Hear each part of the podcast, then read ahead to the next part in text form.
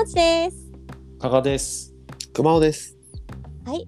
というわけで、久しぶりの3人揃ってのささやきドラゴンズトークスタートになります。え本日が6月17日の金曜日の夜に収録しておりますので、だいたい1週間前、6月10日からの1週間にあったドラゴンズのよもやま話をしていくという番組でございますが、トンネルは抜けました。あー、やっぱりエース王の雄大で勝ち取った白星は嬉しいですね。尊い、うん、尊い。偉大、グレート、素晴らしい。その試合前に私ちょっと興味深いデータを見つけまして、ほう。何だったかなあのまあ他のエース級ピッチャーの名前が並んでいて、うん援護率おおうん。うんうんほうほうに関するそのデータの画像をちょっとチロッと見たんですね。うんでまあ1位の森下君とかっていうのは援護率が4.92とか大瀬良さんの4.75っていう点がもらえてるんですけどそれは森下君が投げるとはい4点以上取ってくれるってことなんですね、打打線が。そうですね大体もう4点4.9なので5点くらい取ってくれるっていうことなんですけど。えー大野雄大様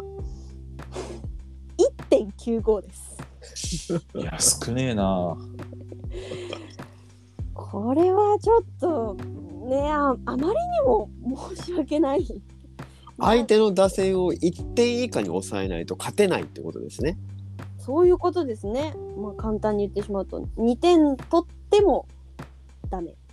2点に足りてないんだから1.95だから 2点に足りてないんだから1点取られても勝てないですねもそうですね。まあ同点でってことになっちゃいます。ひどい。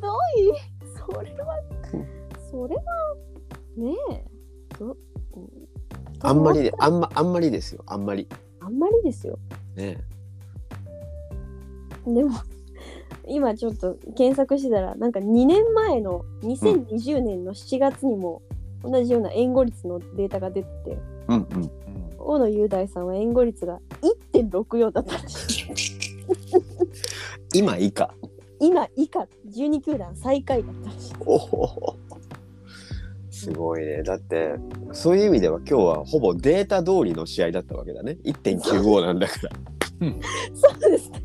今日2対0なんだからでもそんな援護なかなかしてもらえない中でもちゃんとピンチが来たらピシャッと抑えてくれる。そういうとこはやっぱエースの貫禄を今日は見れましたよね。すごく。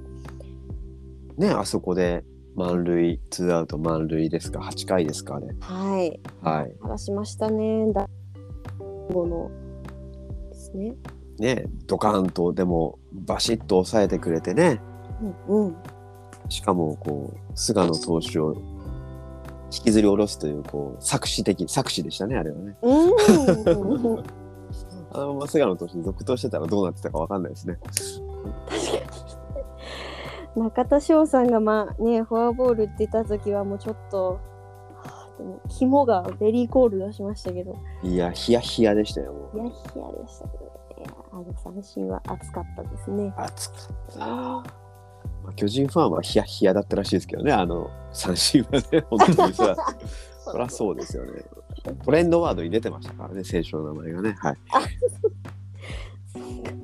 まあ、怒怒ってる方も大勢いらっしゃると思うんですけど、まあ、それはしょうがない。しょうがないね勝負ですから。ね勝負事は喧嘩ですからね。喧嘩ですからね。はいいや、加賀さんどうでした？こ今日の試合見て。いやー、しびれましたね。あのー、ううん。いや、僕は中田翔のあの、ツーで決まったと思ってたので、で本人もね、大野さんもね、おって感じでしたよね、あれはね。そうっすよね。そうっすよね。うん。まあ、でもよく抑えたなって思ってます。はい。あそこでね、おっと思って切り替わらないとやられたりとかね、まあ、フォアボール出ましたけど、あそこでね、うんあのでも、全然そこで、あの気持ちを引きずられなかったですよね。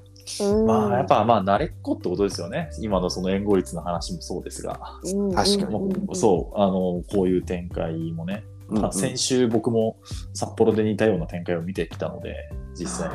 あ1 対1みたいなね。あ、ー。上沢上沢投手との投げ合い。あ、はいはい。うん、まあ、まあ、よくある話で、別に自分がゼロに抑えれば負けないっていうのをちゃんと体現したんだなって思って。うんそうですね。先に点を取られないってことは大切なんですね。そうそうそうね。ジャイアンツ戦は2戦ともここまで丸に先制ホームラン食らって、ううん今度3回目っていうところもあったんでしょうし、うんうんうんいやー、さすがエース、さすが大野雄大だなって改めて思いましたね。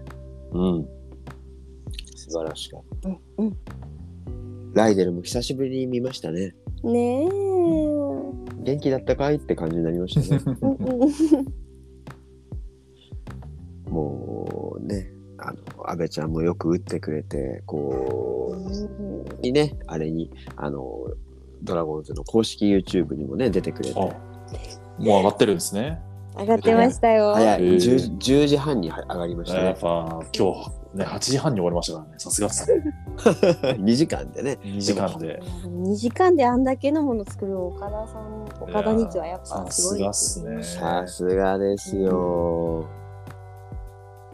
終わったら見よちゃんとねドラドラフォーしてくれましたね、安倍さんがね。そうですねう。。あ、お出ることなくやったんですね。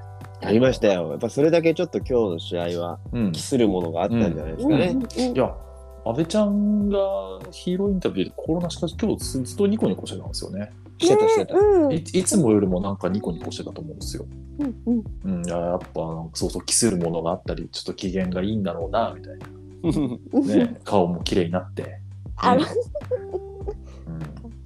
顔はずっと綺麗。もっとそうか。綺もっとね、そう、もなんか、なんかすごいスッキリされたようなね、麗 ね。感じになって、よかったなと思いますね。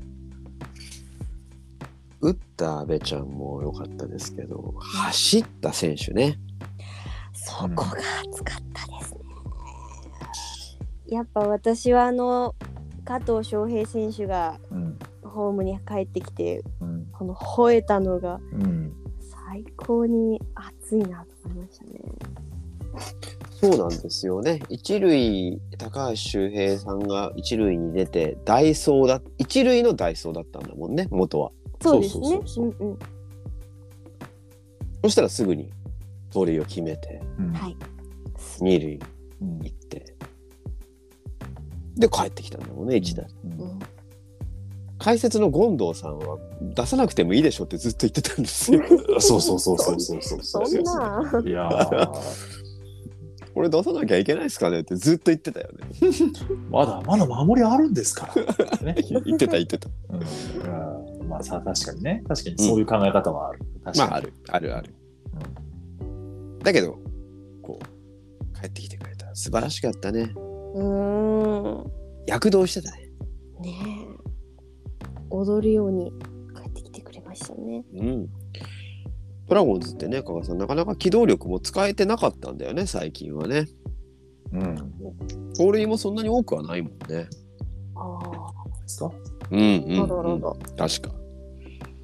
なかなかね、こう、うん、チャンスがないっていうかね、岡林くんは頑張ってますけどね、大島さんとね、なかなかそれ以外の選手が走れてないんで。うん。でも多分高松の盗塁もそんなないんですよね。ないんですよね。ううんんうんうんうん。でもそんな二人が今日はうん駆け回ってくれて嬉しかったですよ。うん。うん。ねみんなでみ、みんながそれぞれ活躍しないといけないですからね。えうんうん。なんかそれをすごく体現するような試合でしたうん。うね。ん。あとは、じゃあ明日、高橋宏斗君、あさって柳さんで。うん。柳さんはね、先週の日曜日もちょっと暑かったですよね。うーん。勝たせてあげたかったですね。ねえちょっと。うんあれは、加賀さんはいいたんだっけ？まだ日曜日は。日曜はね、もう帰って、そうか、そうか。見ながらそこを見てたんで、あんま、あれなんですよ。終えてなかったんですけど。ねえ、あの最後ね、8回、まあ、2対0で負けてたんですけど、8回の裏、かああ、9回か、9回の表でドラゴンズが攻撃してる最中にキャッチボールをしてたっていうね、ベンチ前で。うんそうですか、そうですか。ね行くぞとね。同点にしてくれたら俺が裏行くぞと、お気持ち見したんですね。うん、見してましたね。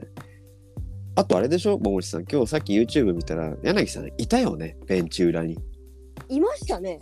今日 い上がってな上がってないんですよね。ずーっと試合が終わるまでいたんですよね。へえ。柳さん。へえ。そう。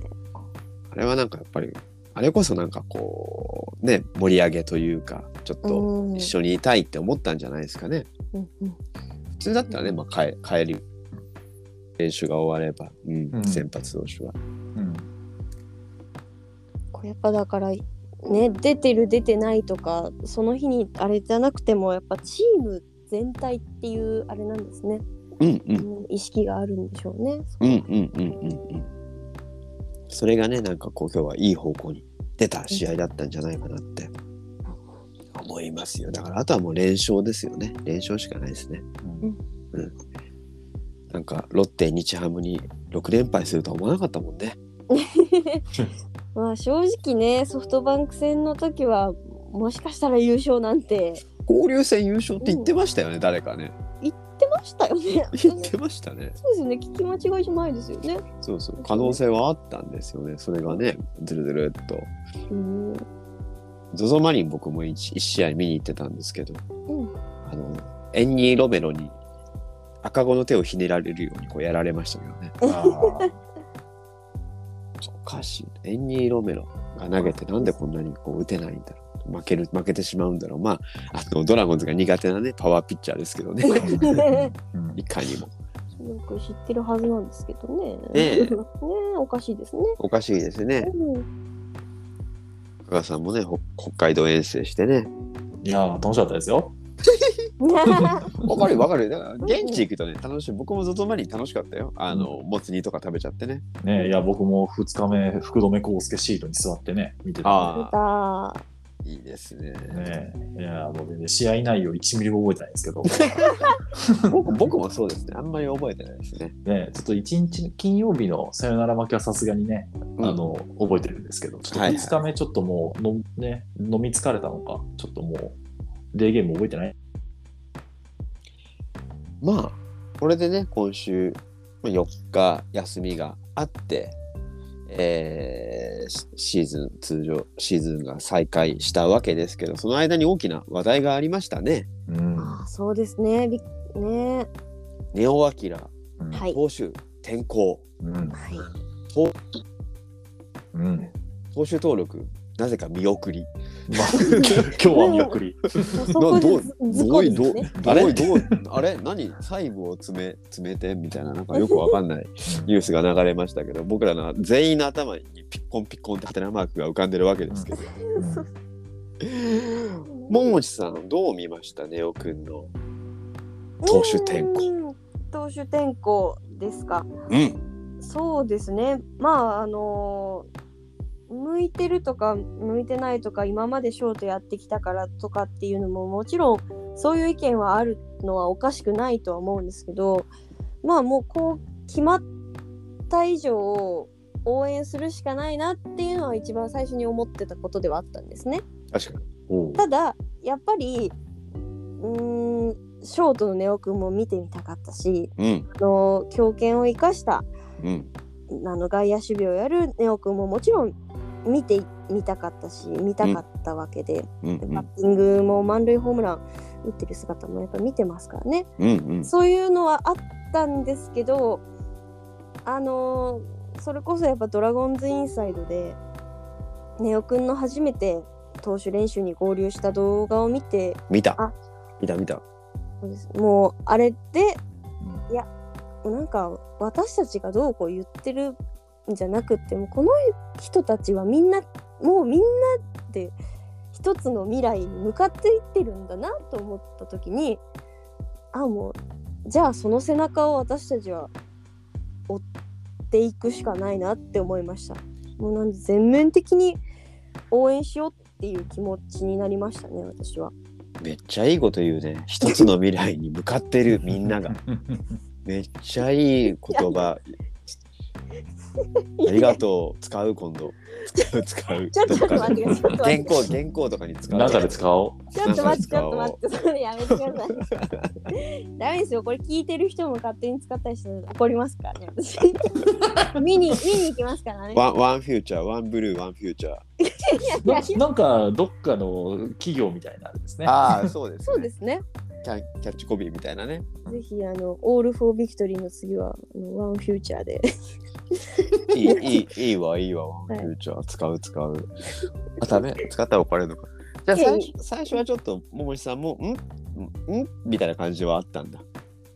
うーん、まあ、うんというか、こういう情報の出し方をしたら、そら、そうなるだろうなって思いました。情報の出し方ね。はいというのは、うん、あのやっぱまあ話をおいおい聞いていけばキャンプの頃からこうブルペンで投げさせていたりそういう構想があったんだとやっぱ、うん、なんだろうな言い方ちょっと難しいんですけどいや、わかる。だって第一報は NHK だったよね。そうそうあれはちょっとうんそれは大本営から出せっていうのは、そもうそこが一番思いましたね。夜のニュースでね。そううんえーみたいびっくりしましたよね。なうんね、僕ら僕らはツイ僕なんかはツイッターとかでね、あのーそういうそういう報道があったよって知ったぐらいですからあれうん NHK のニュース生で見てた人本当に腰が抜けるほど驚いたんでしょうねねでしょうね。まずそういうことがニュースになるのえなるよね。話も含めて こうハイライトニュースでしたもんね。ねねそうかそうか。うん。大本営ジュンスポでちゃんとはい。順を追ってそのじゃあ立浪監督のコメントとか考えとかネオくんの発言であるとか気持ちとかそういうものも全部合わせてバシッとそう出てくれれば。出してくれればよかったんでしょうけどやっぱこうこういうちょっとまあ漏れ方っていう風になっちゃうじゃないですか。漏れ漏れてる漏れたね。じゃあ誰が漏らしてんの？球団関係者って誰？ってなっちゃうわけですよ。そうねねそうだよね。不信感を与えてるっていうのはやっぱ良くないあの情報の出方だったかなってそれがちょっとやっぱまあ批判というかこうヒートアップになっちゃったのかなとは思いましたね。なるほど。じゃあヒートアップの話はまたちょっと後でしましょう。はい、あの、あ、そう。僕でそうだ。あの日だから聞,、うんうん聞いたんですよ。だから結構その、えー中スポの一面の情報ってもう2時か3時ぐらいに出るじゃないですか。うんうんはい午前。うんももちさんもちょっと待ってなかった？あの日。寝ずに待ってましたよ。僕も結構待ってたんですよ。まあ一回寝たんですけど、うんうんそしたらまあ朝5時一斉報道っていう情報を得たんですよ。うん。おうん。で確かに朝5時に中スポウェブ、うん。えーその他スポーツ紙一斉にニュースが出ました。うん。あのー立浪監督がもう正式にそう、投手登録に変えるっていうコメントと一緒にね、そのなんかあの NHK のニュースは謎でした、ね、うんうん。うん。不思議でした。どうしてでしょう？加賀さんはどうでした？え、ね、あのネオ君の投手転向というのは。あじゃあその NHK の件じゃなくてそう。純純粋にネオの投手転向のことについてですねまず。そうそう。はい。そう、えーっとですね、まあ、僕、まあ、僕、もともとここで言ってたかわかんないですけど、スーパーユーティリティ論者だったんですね。うん。ずっと。ネオ、ネオアキラスーパーユーティリティ。まあ、要は、ね、あの複数ポジションを高い次元で守って、うん。でそれでチームの勝利に貢献するというスタイル。うんうんうんまあ、実際ね、さっき桃地さんも言ってたように、そうのん。ショートで華麗な守備見せたりとか、ね、強肩生かした外野守備みたいなのがすごい魅力的で、うん。うん、で、それを、何？あの、前昨日外野やってたけど、今日ショートみたいなことを平気でやる選手ってそんなに多くないわけで、うん。そうですね。そうそう、その類まれな運動能力を最大限生かす。なおかつ、ね、リソースに乏しいドラゴンズが勝つためにやるには、それが一番だろうとうんうん思ってたんです。うんで、まあ、ピッチャーもそのうちの手段の一つかなってちょっと思ってたんですよ。うんうんその2軍で投げ出した頃とかは。うんうんただちょっとやっぱね、その、ね、使われ方とか、ね、なんか、漏れ伝わるような話とかだと、どうやらピッチャーの方が本気っぽいみたいなね。うんうんそうね。あの、ベンチから外れたりもしてたし、交流戦期間中。ううんんうんね、後から言うとそれが投手練投球練習してたみたいな裏うんとうんうんかね、そういう話もあったりして、なんか徐々にやっぱ外堀埋められてたんだなって今思うと。うんうんうんで、まあ、当然、やっぱその NHK の報道があったと、あの日の夜はちょっと僕も荒れましたよ。おおいやっつって。うんうんいや。多分大体の人思ったと思うんですけど。ん。そうだね。うん。うん。まあですね、そうそう、今、今なのか、あと半年待てなかったのか。うんうん。とか、あのね、いろんな数値とかは、あのすごいちっちゃいながらにものこの4年間で伸びてきてたので、うん。今年はヒット出てましたよね結そう、構。う。んうんヒットも出たし、そうそう、その OPS みたいなところも本当にビビたるもんですけど、ちょっとずつ伸びてるのが見えていたので、ううん。んまあね、一回ピーク迎えればずっと15年ぐらいピークのままでいられる稀有な選手になるだろうなってちょっと思ってたとこだったので、うん。なんかその野手としての可能性がちょっとついえてしまったのはちょっと残念だったなっていうのが率直な思いでした。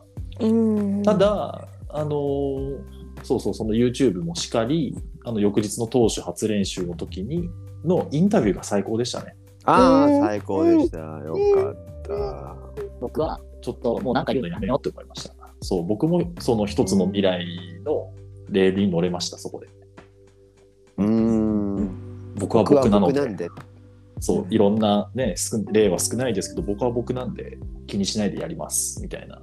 うんそうそうそう。っていうの、なんか、あれにすごい、ね、力強さとか決意みたいなのをはっきりと感じたんですよね。うんうん。ネオアキラ本人から。結局みんなどうこう言うけど本人の意思じゃないかみたいな、最終的には。そうそうそう。うんそこが気になるよね。って、ショートやりたいって言ってたじゃん。っていうところで、まあ、退路を断った、まあね、やっぱ、あの、喋り慣れてる、その人前で、うんっていうところもうまく作用したんだと思うんですけど、うんうんうんなんか、そう、僕も、だいぶ、なんか、うまく消化でき始めてるかな、うんうんうんうん。と思ってます。はい。うん。まあね、わかんないですね。これからのことですからね。うん。これからのことだし、ね、そのやるべきことはたくさんあるし、みたいな、っていうのは、うん。当然、投手出身の方々はよく指摘されてますけど、うん。うん、なんか、まあ、もう、覆すことは僕らにはできないので、うんううんんうん。まあ、結局近くで、一番近くで見て、権限持ってる人がそうだって思ったっていうのが全て。うんと、やっとなんか割り切れたかな、うん。今。ううん。んそうですね。立浪監督決断が早いね。早いですね、うん。これでも、でも、立浪さんはちょっと時間かかったって言ってますよね。うんうんやっぱ。その速さはなんか周りを戸惑わせるよね。いやーやっぱちょっと一人だけ時間軸違うと思うんですよね。うんそう。うんうん、なんならで。なんなら僕らの目はちょっと去年までの監督与田監督の目に慣れてるとそうちょっそうそう。とそうそのギャップもうん、だそうそうそう、そうなんですよね。ギャップできてない人のこうねあの体内に新しいなんかまあ変な言い方するウイルスが入ってきた時にこう炎症反応が出るじゃないですか。そんな感じなんじゃないですか？うまいこと言う。またねいいですいやいや。ねそう。冴えてる冴えてる。冴えてる。ありがとうございます。あのノリコーチがね2軍に落ちましてあの2軍に、はい。まあここ落ちてっていうとあれですね配置転換ですね、でうん。春コーチが、えー、1軍に上がってきました。その配置転換という決断に、えーびっくりしたんですけどあの川上憲伸さんが YouTube でねうん。いやでもあの落合監督もねシーズン途中で鈴木高正さん2軍に落としましたから、それと一緒にするのか。ねえ。それと一緒にしていいのか。言ってました言ってました。まあ、なまあでもでも乗り切ってね優勝したんでそう乗り切って優勝すれば 名称立浪になるんだなと思ってね。あの時の判断はさすがだったみたいなねことになるんでしょうけどね。うんやっぱね結果が全てでねやっぱプロの世界ってそうなんですよね。ねえうん僕は本当にでもやっぱり投手転向はやっぱびみんなと同じでびっくりしましたしうんあとねそのユーティリティっていう言葉がありましたけどやっぱり二刀流じゃないんだってことですよね。うーん。おというかえって感じだったのは二刀流ってことになんか結構ロマンを感じていたのでうん。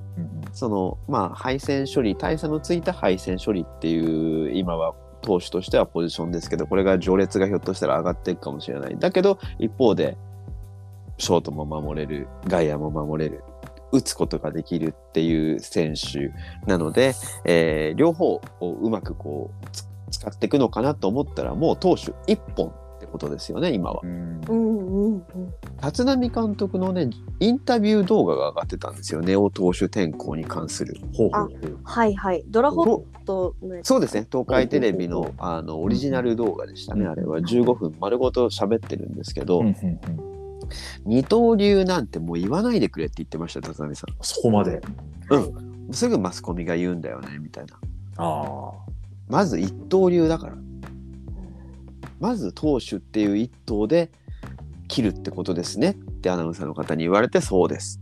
まずまずは投手として輝いてもらわないとっていうことを言ってました。だからまあ相当ネオ君の退路を立ってますね。そうですね。うん。でこれある人が言ってたんですけど、ほまあ、ネオ・アキラ野球人生最初にして最大の挫折を味わってるはずだと。うん。うん。うん小学生の頃からスーパースターだったんですよ。ううん。んうん。ね、もう甲子園でも優勝するスキーでも優勝する、もう何一つかけるところのない男がうん。この年齢で挫折したわけです。野手として、うん。もう野手ダメですって言われたわけですね。うん。でここからじゃあどう？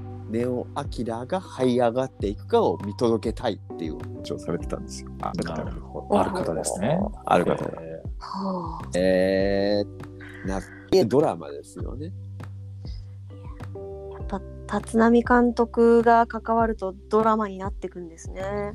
そうですね。ネオ君がやっぱドラフト1位であることのスーパースターであることそしてうんができるそこに才能があるってことはでもすすごいことですよね。ーううんんうんなければひょっとしたら2軍にいたかもしれない。うんうんいや、だと思いますよ。ううん、ね僕もだと思うもん、それ。もしもネオ・アキラが東海3県以外の出身だったらとか、ねドラフト1位じゃなかったらとか。あら、みたいな。うんっていうのはすごい考えますよね。でただやっぱりいろんなその人が指摘してる、まあ、立浪監督なんですけどショートの守備に不安があるということなんですよねまだ。う。うんんうん。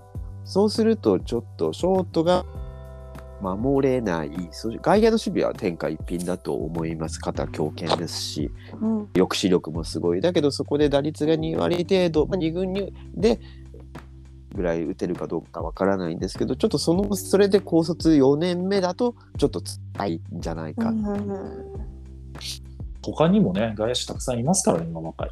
そうですね。ね。でまあシンプルにね岡林君との競争っていう意味ではうん別にどっちがねあ完全に時点では勝負が出て結果が出てるわけですよね。うん。ううん。ん。うん。そう。った時にでもやっぱりまだ投手って道があるっていうのはすごいですよね。普通ならもううん。ちょっと辛いの2軍に落ちても死ぬほど打ちまくらないと無理で。で、ね、確かにそれで嘲笑の対象になるとかね、最そ悪。そうそうそうまあねそう。結構だからいろんな意見があった時に今年1年ショートでしっかり試してからの方がそれでダメなら投手でいいんじゃないかっていう意見を見うんうんツイッターとかで。うん。でも今年1年やっぱショートやってダメならピッチャーってのもちょっと辛いなと思ったんですよ。うんなるほど、なるほど。完全にダメなところをみんなが見てそれこそさんが言った嘲笑の対象になっちゃう。うんだからねここで結構立浪監督が決断するっていうのはすごいことだな。何度もする なんじゃないかな。だって嘲笑の対象にさせなかったんですよ。うんまあ結局その嘲笑ってを結局自自らへの批判に持ってたわけですからね。そうですね。立浪監督並び球団への批判に持ってたわけですもんね。うんですねうんある意味選手守ってるところですね。守ってますよ。うんうんうんあとは僕自身がうん。うん。もう輝くかどうかうん、にかかってるわけですから。ああそうですよね。結局そのネオ・アキラという選手を一番輝かせる方法を考えた結果このうん。投手転向っていうことなんですよね、一応、うん。うん。タイミングでですよ。そうそうそう。1年かけて考えるって言ってたはずだけどスパッてやったなって感じですね。うん。ねだ今年のひょっとしたら秋のキャンプから本格的に投手転向なんじゃないかって話はこれみんな言ってますよ。ねそう聞いてたって。そうそうそうそうそう。そう。評論家の方たちも。うんうん。だからそういう構想はあったんですよ、やりなく。だけどそれが半年前倒しになった、うん、これはびっくりしますよ。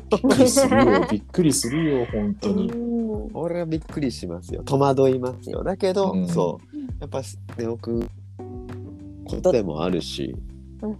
その決断の速さ強さ。うん。もうぶれない感じ。だからブレブレじゃんって言われてますけど立浪監督ブレブレじゃんって言われてますけどうん。実はブレてないみたいなね。うんうん。決断って意味では。うん。そう。うんそういうところまで考えてすげえなっていうのが現状の僕ですね。僕の考えですね。ううんん。うんまあ、それでついた感じ。なるほど。そして、あの、ちょっとね、えー YouTube 公式チャンネルに出てきたネオくんのちょっと明るい感じね。はいはいうん、あそうですね。明るい表情。うん。うん。いやーなんか、あれですね、うん、いろんなものをなんか振り払うようなうん感じがね、あの党内連携とかで見えましたよね。うんうんこれはもうね、だから、いつかっていうか、今年かけてね先発投手としてまた調整していくっていうことをね、えー、田中とか明言してますけど、うん。まあ、先発投手になってね、長いイニング投げれば打席回ってきますから、うんそこで満塁みたいですよ。いやーだから、なんか、まあね、打席は違うけど、なんか桑田真澄さんみたいな風になったら、すごくいいよな、みたいなのはちょっと思いましたよね。うん。ね。あの、出ますしね。あそうそうね、割と小柄で、まあね、そのピッチャーとしてのキャリアは全然天と地ほどありますけど、うん。まあ言うても甲子園優勝投手2回になってますからね、も。う。うん。うんうん。いやこまあ、練習豊富な練習量でね、久保田さんみたいな糸を引くまっすぐを投げるみたいなね、ちょっとそういうのは想像したくなりますよね。そしてね、うん山口一郎さんがね、あのオリジナル曲を作ってくれるっていう。あれはで、あれはまだその投手転向前に投げたことから喋ってたんですよね、うんうんうんうんうんどうやら。なるほどね。マウンドの時に曲が欲しい、必要だろうってことでしょ？必要だうん。そう、なんかね、いろいろね、妄想を語ってましたね。ああおっしゃってましたね。よいしょ。作ってほしい。いやーぜひね、ネオ本人ははぐらかしてましたけど、絶対でもそうサカナクションどうのこうのみたいなのちょっと念頭に置いた質問だったからね、うん、ちょっと良くないなと思ったけど、まあまあ。いやさっーきねまあいろいろね、ちょっと揺れ動いた、っていうか我々の心も揺れ動いたがな、まあ今日の大野雄大さんかな、やっぱ落ち着かせてくれたのは。いやーそうですね。いやー素晴らしい試合でしたよ、今日は。本当に。うんうんキャッチボール、相手も買って出てきたね、ネオ君と。そうですね いやーそうね。やっぱ投手キャプテンのやることですよ。うんやっぱり。うんドラゴンの投手みんながなんか好きなねドラゴンの投手っていうのが好きななんか理由が分かりました私が。うん。いいですねこのチーム力が。うんうんうんうん。そう投手はもう、まあ、みんな好きですけどね。でも、やっぱドラゴンズの投手ってなんか雰囲気あるじゃないですか、ある。うん、みんなでこう一つのグループみたいなこにこうネオくんがスッと溶け込んでる感じがあの投手の温かいとこだなってめっちゃ思ったんですよ、いろんなこう記者さんとかが上げてる写真を見てうん。いいですよねだからわかるわかる。なんかある時は、その結果が、チームとして結果が出ない時は、ちょっとドラゴンの投手陣仲良さす、良すぎなんじゃないかって言われてた時期があったんですよね。うんうんうんだけど、やっぱり、その、大野さんを中心とした、大野さん、柳さんを中心とした、こう、まあ、仲がいいと言いますかね、その、熱くて穏やかな雰囲気っていうのがきっとあるんでしょうね。うんうんうんいい方に働いてるんじゃないかって思いますし。そうですねうん。と多分あの落合ヘッドもそういうのをすごく大事にする人だと思うので、うんうんううんん。なんでこうみんなで作り上げていくドラゴンの投手投手っていうものにネオくんがこれからどんなスパイスを加えていってくれるのかなっていうのは楽しみですね。いいですねうん。いつか落合ヘッドにね、投手ネオについてだけ話聞きたいですね。聞きたいですね。それはめっちゃ気になりますね。ぜ シーズンオフぐらいになったらね、ちょっと一回仕掛けましょうか。ひぜひ。もうだからやっぱりそうきっとシーズン落ち着いたらもしくはネオくんのピッチャーとしてある程度結果が出たらその立浪監督並びにネオ選手、えー並びに落合ヘッドコーチがどういうこう順番をどういう考えを踏まえてどういう結果を踏まえてどういう決断をしたかっていうのがいつか全部明らかになる時が来るような気がするんですよね。うんうんうん。それはなんか読みたいですねそういうのがねうんノンフィクションがね。うん、ある日解き明かされるそう謎が。そう。それにはもうね、奥にちょっと頑張ってもらうしかないです、ここは。うん。期待したいですね。期待したいですね。どんな未来が待ってるんでしょうかね。こちらを覗いているんでしょうかね。ネオ・アキラと高橋宏斗のダブルエース時代が来るのか、あわかんないけど。あ、わかんないけど。それもいいですね。えあの、明るい未来を描くのは勝手ですからね、我々のね。うんうんうんうん。 One Future。One Future、One Blue。 One Future、One Blue。いいね。む蒸し返していくよ。 One Future、One Blueー。みんな覚えちゃうじゃないですか。ほぼ、あの、ちゃんと説明文のところにも書いとくね、ももう、スポティファイあーすごいな出るやつですよね。笹沢のビジョンができたこれ。う。できた、できた。 One、One Future、One Blue。ちょっと、ば番組名も変えていいよね。ダメですよ。変えますか？ちょっと横文字に。ダメダメダメ。ちょっとねなんか跳ねるかもしれない。パーンと ね。ね、ちょっと急におしゃれな番組になるかもしれない。そうそうそう。うんダメです、ダメです。ずっとこのね、ささやきドラゴンズトークやってきたの。ダメですよ。わかった、わかった。まずは、まずはね、あの、このままでいきますけど。はい。えー、なんかあと話すことあるから、もうこんな感じでいいか、今週は。うん。ねそんな話すことない、ないんですないないかな？大丈夫かな？ないよね。うん、いいでしょう、いいでしょう。まあ、あの、夢を見てね、いきましょう。はい。まあ、あとは、みんながね、こう一致団結して勝ってくれればいいんじゃないかなと思いますよ。うんうん。今日のとこから、どんどんまた白星を重ねてっていってほしいですね。うん。じゃあ、ももちさん、締めてください。はい。ということで、えー本日も最後までお聞きいただきありがとうございました。えーこの番組がいいなと思ったら、えーぜひ、ハッシュタグ、ささドラ、えー、ささはひらがなで、ドラはカタカナで、ぜひツイートしてくださると、3人が喜びます。ということで、また次回お会いしましょう。バイバイバイバイ。迷わってがになるマイノリティ